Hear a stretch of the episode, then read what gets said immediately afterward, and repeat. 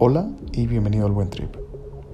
Hoy quiero dedicarle este episodio a un asunto del que poco solemos hablar cuando hablamos de MDMA. Y es que, como nos referimos a esta sustancia como un empatógeno, entendemos la empatía de la misma forma que entendemos la empatía quizá en sobriedad.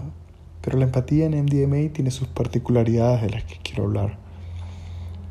Digamos que es una facultad que también es modificada durante la toma y que debe ser entendida en sus circunstancias. Hay un par de estudios muy interesantes, relativamente recientes de la última década, que nos dan alguna luz al respecto. Y son estudios que se han hecho con la intención de evaluar la capacidad de los seres humanos en MDMA para detectar emociones en otros. Y a la conclusión que ambos estudios llegan, uno en 2012, otro en 2014, es que hay algo afectado allí, positiva y negativamente. Curiosamente, los seres humanos en MDMA tenemos mayor facilidad para identificar emociones positivas, para leer en una mirada el amor, para leer la alegría. Pero tenemos grandes dificultades para identificar emociones negativas, como la rabia, como la tristeza.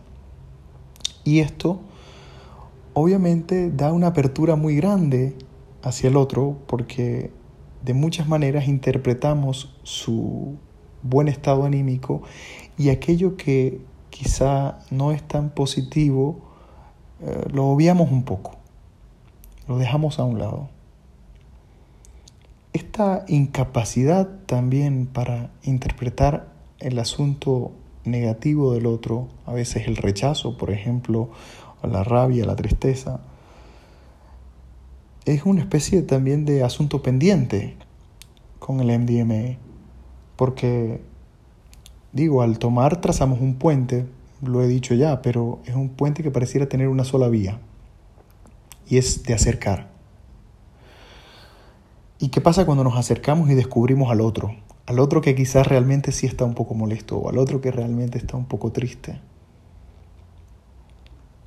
Digo, es un asunto pendiente porque si bien el MDMA nos abre las puertas a través de un tipo de empatía, debemos enfrentarnos a lo que hay detrás de la puerta. Y es verdaderamente el otro. Que tengas un buen trip.